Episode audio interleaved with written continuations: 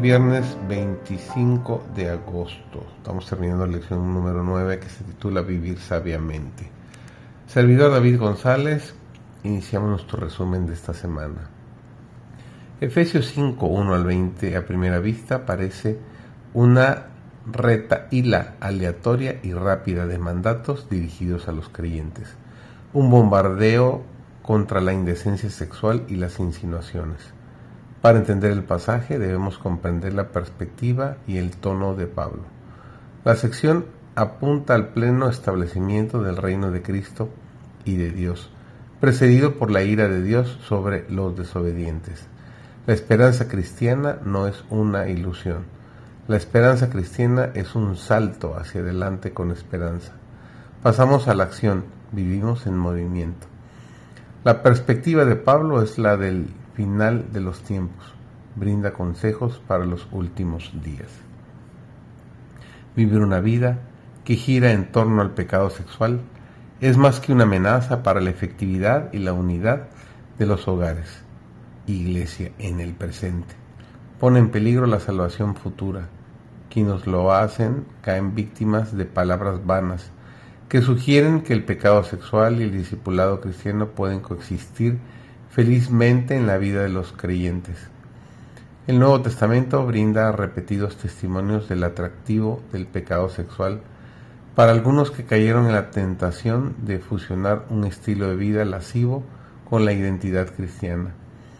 La violencia y los abusos sexuales, a menudo alimentados por la pornografía, son realidades aplastantes que invaden con demasiada frecuencia la experiencia actual de los creyentes cristianos.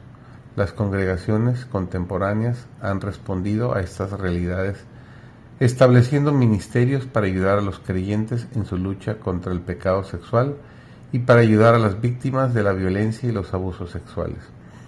En lugar de eludir o diluir el mensaje de Pablo, las realidades de nuestro tiempo nos llaman a reconocer lo apropiado que se vuelve su consejo apremiante para nuestro compromiso en el conflicto cósmico. Debemos tomar su consejo para realizar un serio examen de conciencia y ponerlo en oración. Pablo recomienda dos veces una importante tarea para los últimos tiempos. Busquen lo que agrada al Señor y procuren entender lo que el Señor quiere que hagan. Al llamar a los creyentes a evitar la embriaguez y el libertinaje, Pablo los insta a sustituir en los últimos tiempos las elaboradas cenas y fiestas con bebidas. Los simposia, que eran el centro de la vida social y el entretenimiento de la época, con audacia aboga por el culto cristiano compartido como sustituto de aquello.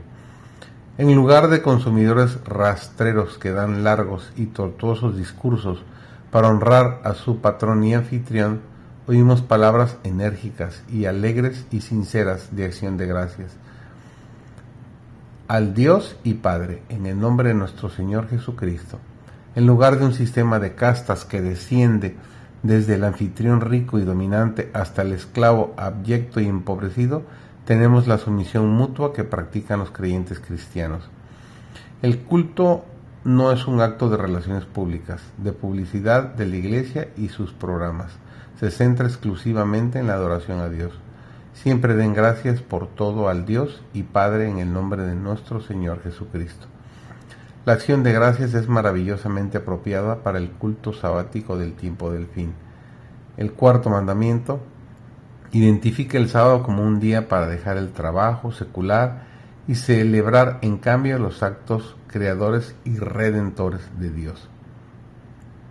El sábado nos recuerda que todas las bendiciones fundamentales, nuestra propia existencia, redención, libertad y descanso no son el resultado de nuestro trabajo, sino el producto de las acciones de Dios en nuestro favor.